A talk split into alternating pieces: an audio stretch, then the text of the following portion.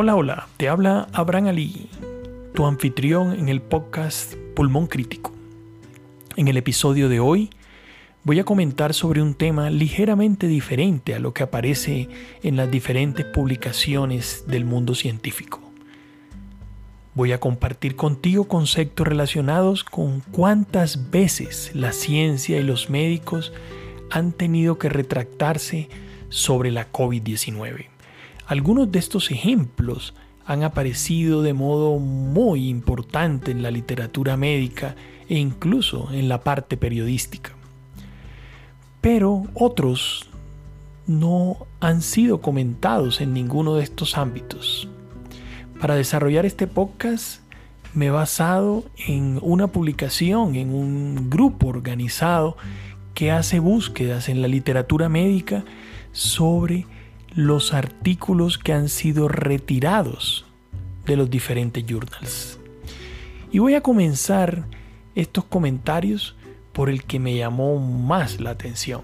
Se trata de una publicación en Cellular and Molecular Immunology apareció a principios de abril y tocaba el tema sobre el SARS-CoV-2, cómo infecta los linfocitos T a través de su fusión de membranas mediado por las proteínas de punta. Esta publicación tiene la mayoría de sus autores con sede en China y su autor principal es Chibo Yang, que es un destacado virólogo que se encuentra afiliado al New York Block Center. Pero esta publicación tuvo una cantidad enorme de críticas.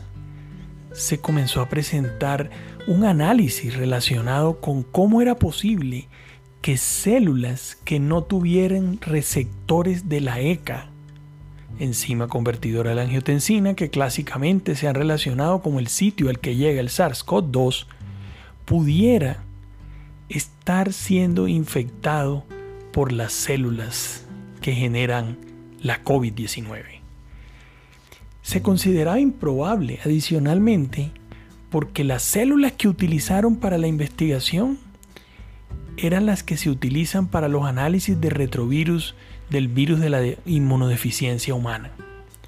La cantidad de críticas que llovieron en ese momento fueron muchísimas y tanto el autor del artículo como el editor de la revista entendieron que algo no estaba yendo bien en este caso.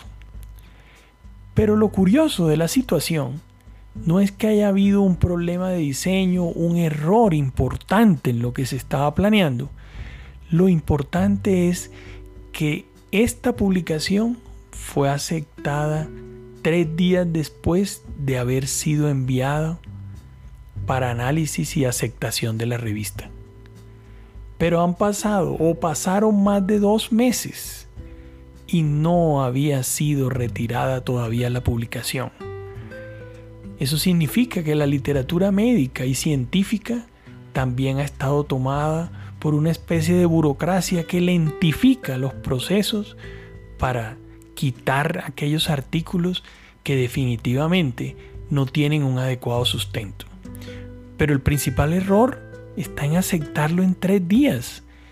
Todo esto que nos ha traído el COVID también se asocia a la precipitud, a que se estén tomando decisiones en todos los ámbitos supremamente rápido y que se estén aceptando medicamentos, sobre todo para tratar las personas, sin los adecuados controles y la rigurosidad que requiere la literatura científica.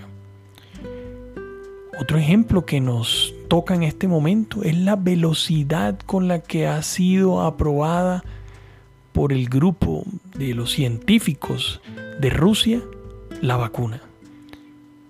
Y recientemente, el día de ayer, salió una comunicación acerca de aceptación de la vacuna del grupo chino. Todo esto es lo que nos ha traído la COVID-19, la precipitud en la toma de las decisiones y la falta de rigurosidad científica en los análisis.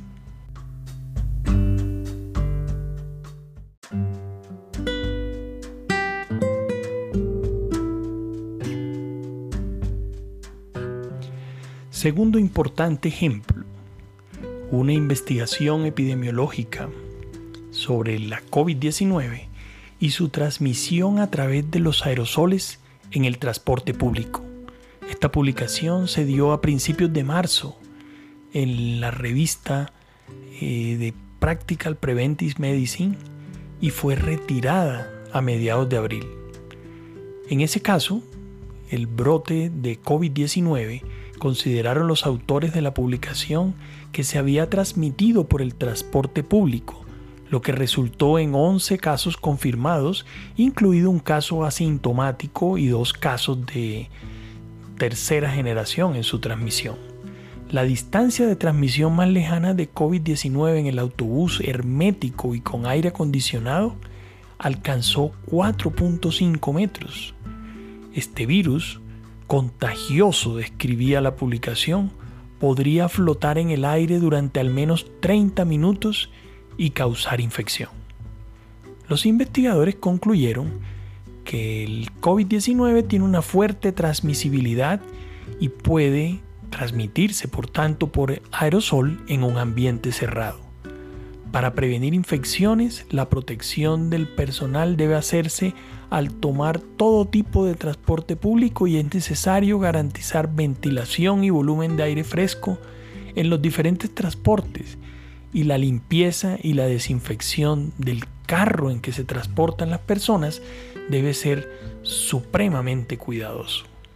Estos conceptos que hoy en día manejamos no tenían en ese instante un adecuado sustento científico. No existía un diseño experimental para poder demostrar eso que apareció publicado en ese instante.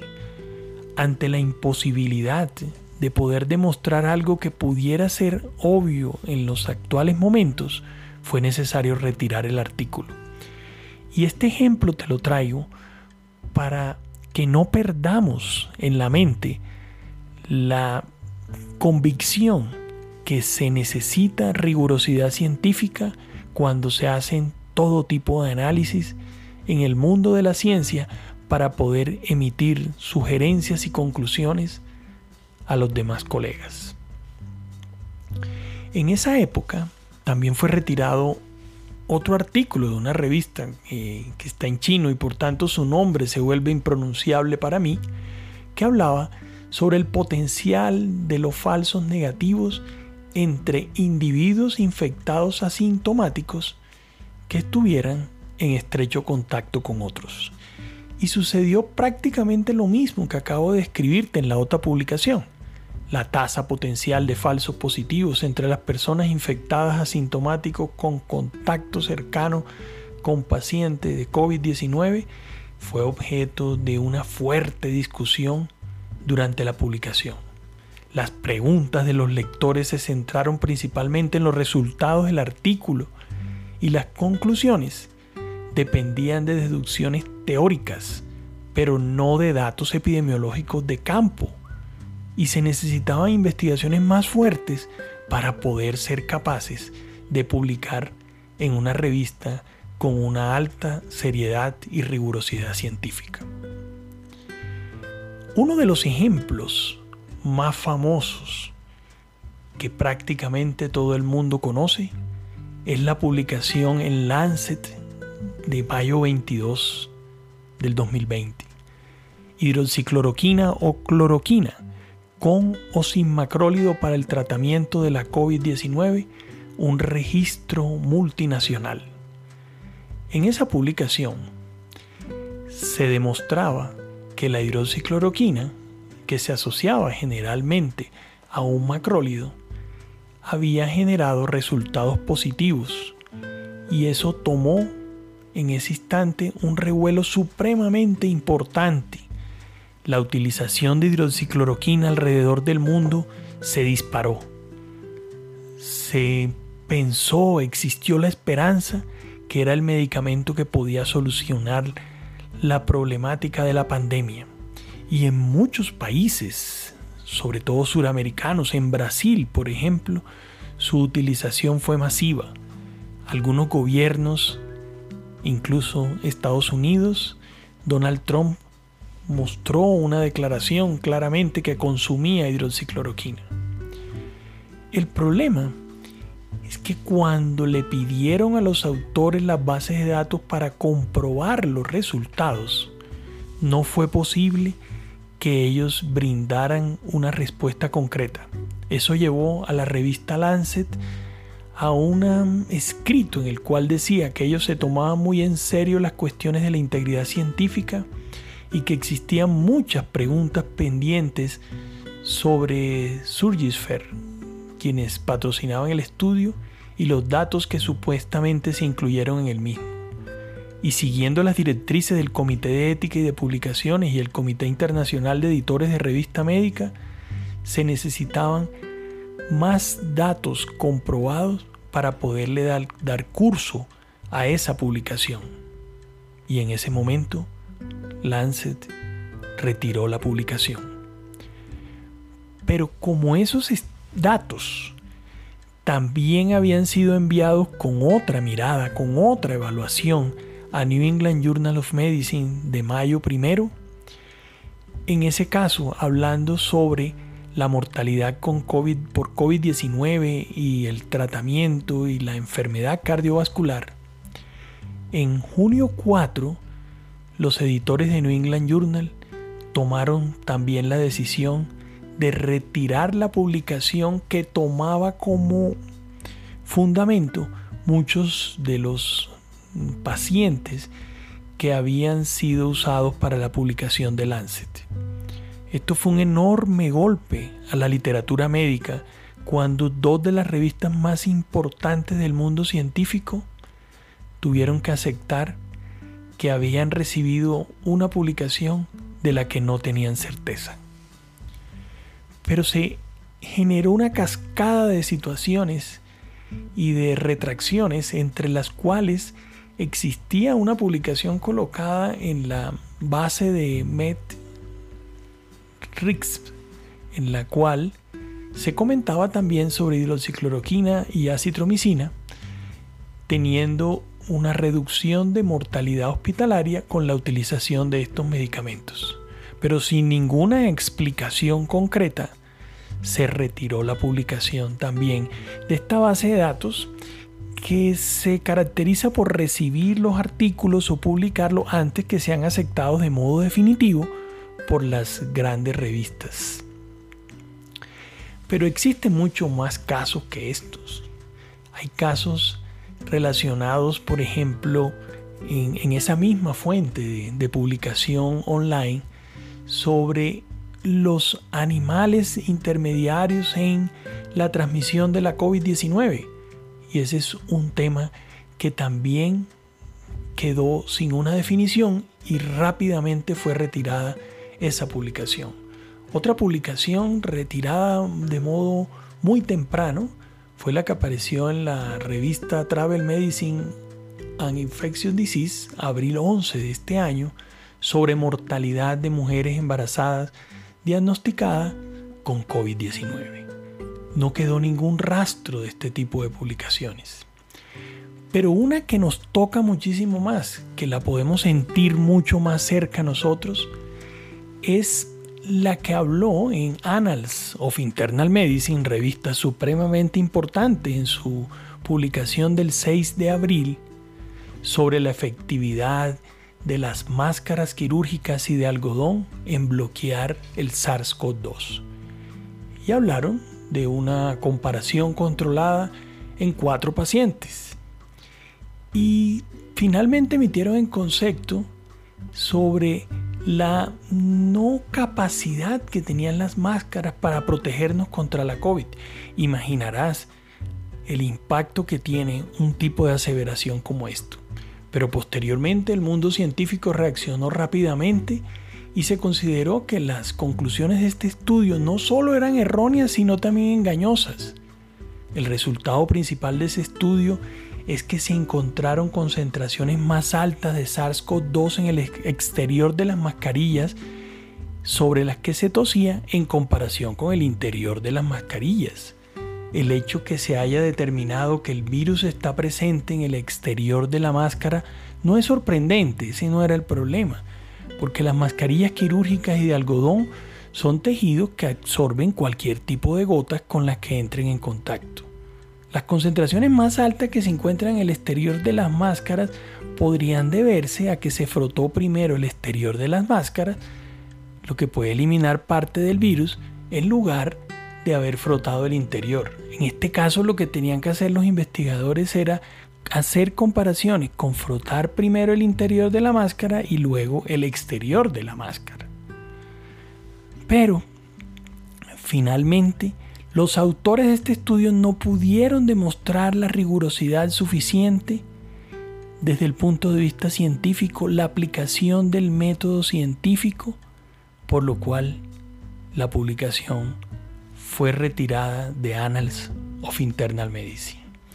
Es increíble la cantidad de ejemplos que salen que no sería sensato pensarlo en momentos en los que no existiera la velocidad de transmisión de la pandemia que parece que estuviera llevando al grupo médico a tomar decisiones desacertadas. La misma empresa, Surgesfer, que tuvo el problema con la hidroxicloroquina, también generó una publicación en la revista SSRN el 20 de abril, eh, más o menos. Esa es una revista que fue comprada por el Sevier y se llamaba previamente Social Science Research Network. Y en ella impulsaban la utilización de ivermectina. Pero como hoy en día sabemos, no hay la suficiente data no existe la suficiente rigurosidad en las publicaciones para tener certeza que la ivermectina tiene un impacto sobre la COVID-19. Nuevamente se repiten los problemas de diseño y esta empresa ha quedado en entredicho por la rigurosidad con la que se llevan a cabo sus investigaciones. Hay muchos ejemplos más por ejemplo, recientemente hablábamos sobre la vitamina D. Hay una publicación también de la misma revista SSRN, también abril 30, que habla sobre los patrones de mortalidad de COVID-19 en relación con los niveles de vitamina D.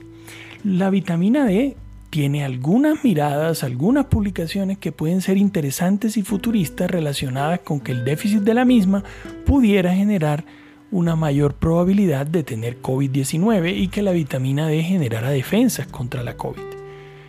El punto es que esta publicación tuvo resultados absolutamente improbables. Y es que mostraron que en pacientes con bajos niveles de vitamina D, la mortalidad era, era de 91% y cuando la vitamina D era normal, era de 4%. Los que estamos en el mundo científico sabemos que ese tipo de resultados es realmente difícil de encontrar. Muchos más ejemplos existen, no te quiero fatigar con más ejemplos, simplemente que comprendas que la posibilidad de error existe, que nosotros, los médicos, tenemos que ser muy cuidadosos en saber cuál es la literatura que estamos aceptando para generar cambios en nuestras conductas y para poder tratar a nuestros pacientes. Es supremamente importante tener aproximaciones a lecturas que nos cambien las mismas conductas que llevamos algún tiempo efectuando y que eso permita tomar mejores decisiones clínicas. Pero no debemos ser los primeros en tomar las decisiones, no debemos ser precipitados en el análisis de la evidencia médica. Nos vemos pronto en este tu podcast Pulmón Crítico. Hola, hola, te habla Abraham Ali, tu anfitrión en el podcast Pulmón Crítico. En el episodio de hoy, voy a comentar sobre un tema ligeramente diferente a lo que aparece en las diferentes publicaciones del mundo científico. Voy a compartir contigo conceptos relacionados con cuántas veces la ciencia y los médicos han tenido que retractarse sobre la COVID-19. Algunos de estos ejemplos han aparecido de modo muy importante en la literatura médica e incluso en la parte periodística pero otros no han sido comentados en ninguno de estos ámbitos. Para desarrollar este podcast me he basado en una publicación, en un grupo organizado que hace búsquedas en la literatura médica sobre los artículos que han sido retirados de los diferentes journals. Y voy a comenzar estos comentarios por el que me llamó más la atención. Se trata de una publicación en Cellular and Molecular Immunology. Apareció a principios de abril y tocaba el tema sobre el SARS-CoV-2, cómo infecta los linfocitos T a través de su fusión de membranas mediado por las proteínas de punta. Esta publicación tiene la mayoría de sus autores con sede en China y su autor principal es Chibo Yang, que es un destacado virólogo que se encuentra afiliado al New York Block Center. Pero esta publicación tuvo una cantidad enorme de críticas. Se comenzó a presentar un análisis relacionado con cómo era posible que células que no tuvieran receptores de la ECA, enzima convertidora de la angiotensina, que clásicamente se han relacionado con el sitio al que llega el SARS-CoV-2, pudiera estar siendo infectado por las células que generan la COVID-19. Se consideraba improbable adicionalmente porque las células que utilizaron para la investigación eran las que se utilizan para los análisis de retrovirus del virus de la inmunodeficiencia humana. La cantidad de críticas que llovieron en ese momento fueron muchísimas y tanto el autor del artículo como el editor de la revista entendieron que algo no estaba yendo bien en este caso. Pero lo curioso de la situación no es que haya habido un problema de diseño, un error importante en lo que se estaba planeando, lo importante es que esta publicación fue aceptada tres días después de haber sido enviada para análisis y aceptación de la revista.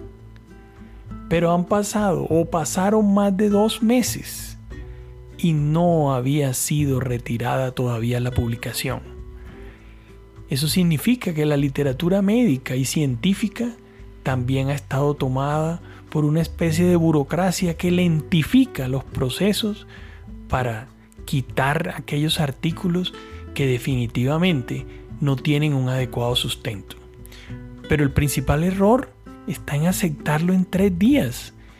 Todo esto que nos ha traído el COVID también se asocia a la precipitud, a que se estén tomando decisiones en todos los ámbitos supremamente rápido y que se estén aceptando medicamentos, sobre todo para tratar las personas, sin los adecuados controles y la rigurosidad que requiere la literatura científica.